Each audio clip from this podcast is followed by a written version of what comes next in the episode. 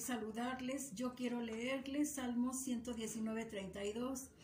Y dice, por el camino de tus mandamientos correré. Y no sé usted, a ustedes, pero a mí me encanta correr.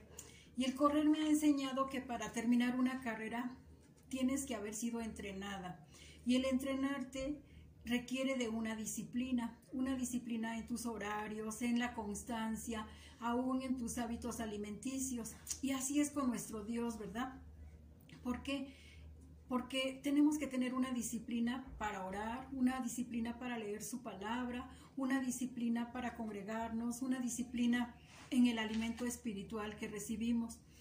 Y todo esto es para, para terminar la buena carrera. Y yo les quiero leer también segunda de Timoteo 4:7 y dice, he peleado la buena batalla, he acabado la carrera, he guardado la fe. Y qué hermoso, ¿verdad? Qué hermoso terminar la carrera y decirle, Señor, he terminado la carrera, he guardado la fe.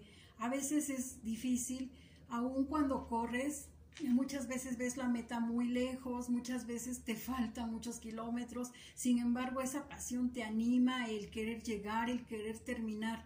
Y así debe ser con nuestro Dios, ¿verdad? Que esa pasión que sentimos por Jesús nos anime, nos, nos lleve a terminar lo que esa carrera, ¿no? Pelear por terminar la carrera, por guardar la fe, pedirle, pedirle al Espíritu Santo que nos ayude, que nos llene, que nos llene de fe, que, que nos anime si estamos desanimados para seguir corriendo la buena carrera.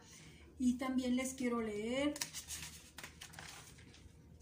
Santiago 1.12 y dice, bienaventurado el varón que soporta la tentación, porque cuando haya resistido la prueba recibirá la corona de vida que Dios ha prometido a los que le aman. Qué hermoso, ¿no? Qué promesa tan hermosa. ¿Por qué no vamos a correr esta carrera por una medalla? No vamos a correr por un primer lugar, por un podium. Todo esto es perecedero. Sin embargo, vamos a correr la carrera por una corona de vida eterna. Y yo te animo a que corras esa carrera, que vayas al manantial de agua viva que es Jesús.